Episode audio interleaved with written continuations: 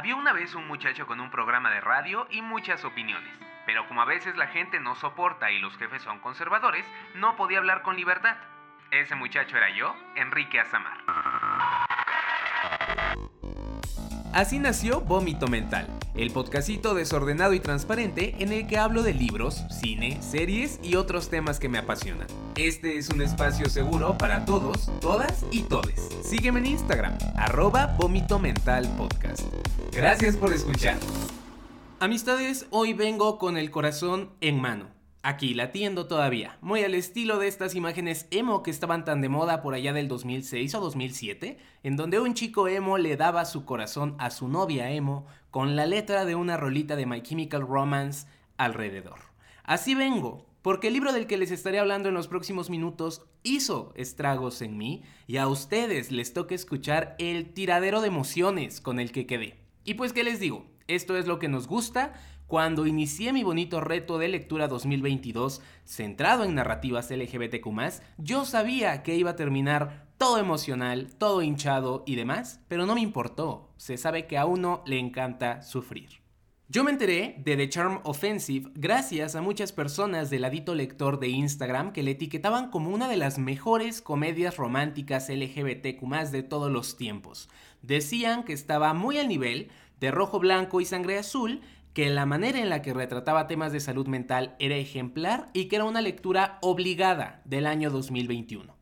Lo más padre fue que antes de adquirirlo en mi Kindle, medio leí la sinopsis, pero luego me olvidé de ella por completo. Después comencé a leer la novela y como no recordaba nada, la experiencia se convirtió en un viaje lleno de sorpresas. ¿Tenían razón todas esas personas que la pusieron en un altar? Lo averiguaremos. Bienvenidos todos a Vómito Mental. The Charm Offensive es una novela que salió en septiembre del 2021. Es el primer libro publicado por Alison Cochrane, su autora, y que sorprendió a medio mundo por varias razones que voy a mencionar más adelante. Su trama atractiva sí es. Dev es un chico que trabaja como productor en un reality show en el que 20 mujeres compiten para convertirse en la pareja de un hombre encantador. Deb generalmente se encargaba de ser el cuidador de estas mujeres, pero de la nada le cambian el puesto y le dicen que ahora debe encargarse del príncipe, de este hombre aparentemente perfecto, guapísimo, millonario, con un cuerpazo, etc. El problema es que el príncipe de esta temporada es Charlie, un hombre que sí es guapo y todo lo que acabo de mencionar, pero que sufre de trastorno obsesivo compulsivo, ataques de pánico y ansiedad severa, por lo que no tiene ni idea de cómo ligarse a 20 chavas frente a las cámaras y bien podría arruinarles el programa completo.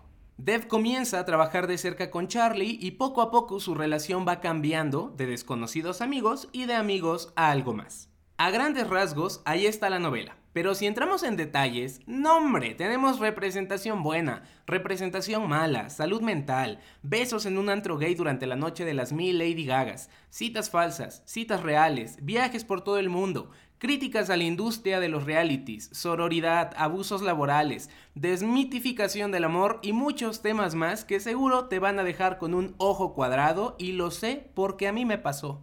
Hablemos de los personajes. Dev es un romántico empedernido. A pesar de trabajar en un programa de televisión que se encarga de orquestar supuestos enamoramientos con tácticas de moral dudosa, Dev sí cree en el amor y espera que un día él también pueda tener un y vivieron felices por siempre. En su futuro, Dev se mira en una boda vestido de blanco, con varios hijos y un esposo que lo ame de manera incondicional.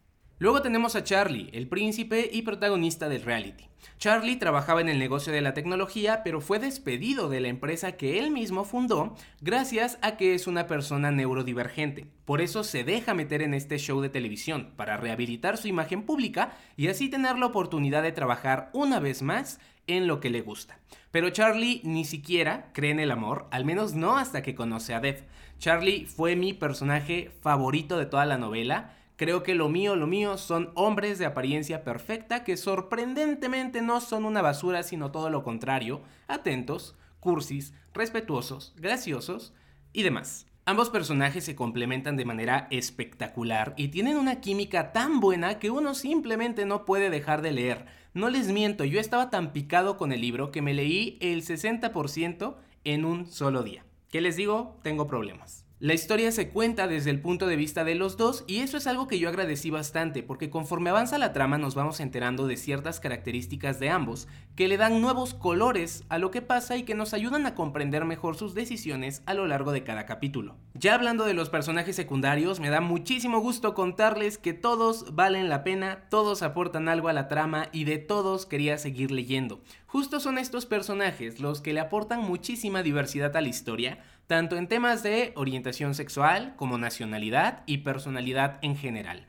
Mil cosas más, la verdad. Mención especial a Parisa, que es la mejor amiga de Charlie por ser una completa reina. También quisiera mencionar la única cosa que no me gustó de la historia, y se trata de la forma en la que la autora retrata a Dev, uno de los protagonistas. Y aquí puede que se ponga medio confuso porque entra en juego una queja personal, que al parecer solo me afectó a mí, y otra queja que sí afectó a muchísimas más personas. Resulta que Dev es un hombre indio. Resulta también que yo, Enrique Azamar, he conocido algunas personas que se quejan de la gente india por supuestas cuestiones de estética e higiene. Que si tienen un olor muy fuerte, que si su forma de comer con las manos no es limpia, no sé, mil cosas más he escuchado.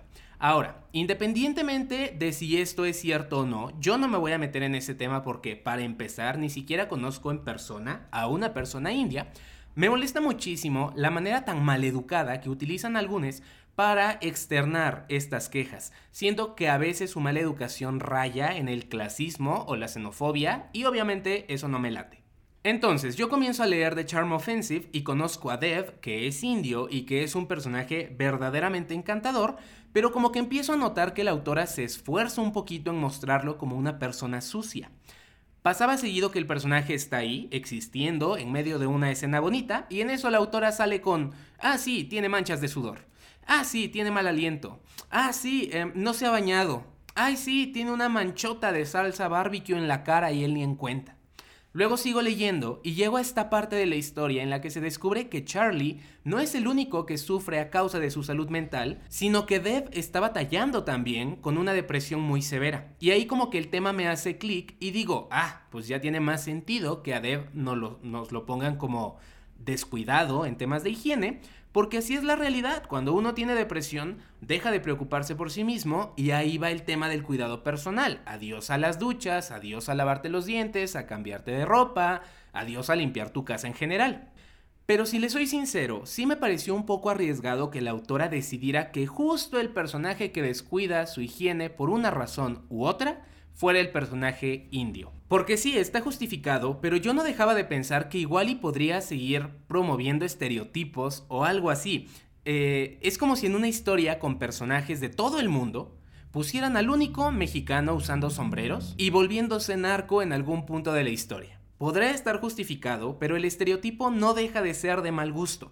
En fin, yo dije, Enrique, Cálmate, si la autora está promoviendo estereotipos, no es algo que tú tengas que decidir, es algo que las personas indias tendrán que decidir por sí mismas. Entonces me pongo a investigar qué es lo que dice la gente de todo el mundo sobre el tema y no encontré nada al respecto. De nuevo, parece que esta queja solo la tuve yo y puede que haya estado más influenciada por mis experiencias con personas clasistas y xenofóbicas y no tanto con un problema real, quiero pensar. Pero lo que sí encontré fue una queja muy repetida que está directamente relacionada con que Dev sea un personaje indio y es la falta de representación de la cultura india en general dentro de la novela. Me explico. En la historia se nos dice que Dev es indio, nos dan el nombre de sus papás y ya. Ahí termina todo el tema de su nacionalidad. La autora bien podría haber eliminado estos dos datos de la historia y no afectarían absolutamente nada, porque el tema de la nacionalidad de Dev no marca ninguna diferencia porque no se explora en absoluto. Es como si ser indio quedara como un adorno y no como un rasgo que forma parte del personaje de manera integral. Nosotros podríamos pensar, bueno, la historia del personaje no necesariamente debe girar en torno a su nacionalidad. La cosa es que cuando tu personaje es un hombre indio viviendo en Estados Unidos, trabajando ahí y siendo abiertamente gay, igual y sí valdría la pena ahondar en el tema de qué papel juega su nacionalidad en su vida, porque definitivamente no se va a enfrentar a los mismos retos que un hombre gay que es blanco y estadounidense. Además, para bien o para mal, la novela se ha vendido como un ejemplo de representación de las personas indias en las comedias románticas LGBTQ y por lo que pude observar al investigar un poquito, muchas personas compraron el libro esperando una buena representación y terminaron decepcionadas al no encontrarla. Algunos incluso se sintieron estafados, como si el poner a un nombre indio en la portada fuera solo una estrategia para vender más, pero sin preocuparse por explorar debidamente al personaje. Yo creo que cuando el problema tiene que ver con la representación, solo las personas afectadas tienen la última palabra al respecto. Yo no pretendo hacer menos el trabajo de la autora por este tema, justo porque no soy quien para hacerlo. Pero sí les diré que después de enterarme de este asunto, lo sentí como una manchita incómoda que me impidió calificar al librito con las 5 estrellas que yo le quería dar en un principio. Ya les conté qué fue lo que no me gustó, ahora les voy a contar qué fue lo que sí y justo es el tema de la salud mental de ambos personajes. La representación de sus distintas enfermedades es muy cruda, es realista y llega a doler bastante en algunas partes, pero afortunadamente también tiene mucho tacto y creo que da buenos ejemplos de cómo proceder al momento de querer ayudar a alguien que está sufriendo un ataque de pánico o que está sumido en un episodio depresivo. Vaya, el libro no es un manual de primeros auxilios en temas de salud mental, pero sí es un buen comienzo y deja claro que el amor no cura estas enfermedades y que a veces es necesario el tiempo, el espacio y por supuesto la terapia. Aparte, algo que sí me sorprendió un montón fue esa forma tan astuta que tuvo la autora para escribir y para despistarnos por completo. Toda la primera parte de la novela estamos más enfocados en la salud mental de Charlie, tanto que dejamos pasar ciertas alertas sobre la salud mental de Dev. Luego ya a la mitad del libro se nos dice claramente que Dev también está sufriendo y esta revelación neta se siente como un cubetazo de agua fría porque comienzas a revisar todo lo que has leído hasta ese momento y las señales ahí están, pero como suele suceder en la vida real, no las vemos hasta que es demasiado tarde. Y esto no solo afecta la manera en la que vemos a los protagonistas, sino también algunos personajes secundarios. Por ejemplo, está Ryan, que es el exnovio de Dev, que se pasa todo el libro teniendo esta imagen de patán, del malo de la historia, hasta que en un momento él se defiende y nos damos cuenta de que si bien no es la mejor persona del mundo, la imagen que teníamos de él definitivamente estaba sesgada por la depresión de Dev, volviéndolo el antagonista en un tema que no tiene solo matices buenos o malos. Yo de verdad quedé frío con este tema y al final del día creo que es lo que más rescato de la historia. Esta manera tan sensible y tan respetuosa que tienen al mostrar la neurodivergencia de ambos personajes y también la manera en la que se siente el interés por mostrar y normalizar comportamientos como el consentimiento expreso, por ejemplo. The Charm Offensive definitivamente se ganó un lugarcito en mi Cora y en mi librero. Yo ya ando viendo la posibilidad de adquirirlo porque obviamente quiero leerlo de nuevo pero ya en papel, no de forma digital. Y pues estaré pendiente de futuras noticias como su traducción al español si es que llega a salir en nuestro idioma o una adaptación a la pequeña o gran pantalla que al menos yo disfrutaría muchísimo. Por supuesto, te invito a que consigas la novela, que le des una oportunidad y por favor me cuentes qué te pareció, porque es bien triste esto de enamorarte de un libro que poca gente ha leído y no poder sacar tu lado fanboy con alguien más. Te agradezco un montón por acompañarme el día de hoy y te recuerdo que si te ha gustado este episodio me apoyaría muchísimo que te suscribieras al podcast. Le puedes dar seguir aquí en Spotify o donde sea que me estés escuchando y también puedes seguirme en Instagram arroba vómito mental podcast. En serio esta simple y gratuita acción me pone muy de buenas y me ayuda a seguir motivado para sacar más y más episodios. Yo soy Enrique Azamar y esto fue Vómito Mental. Hasta la próxima. Así termina Vómito Mental. Si te gustó este episodio, no olvides seguirme en Instagram. Me encuentras como arroba vómito mental podcast. Espero tus comentarios. Yo soy Enrique Azamar y te agradezco un montón por escuchar. Hasta la próxima.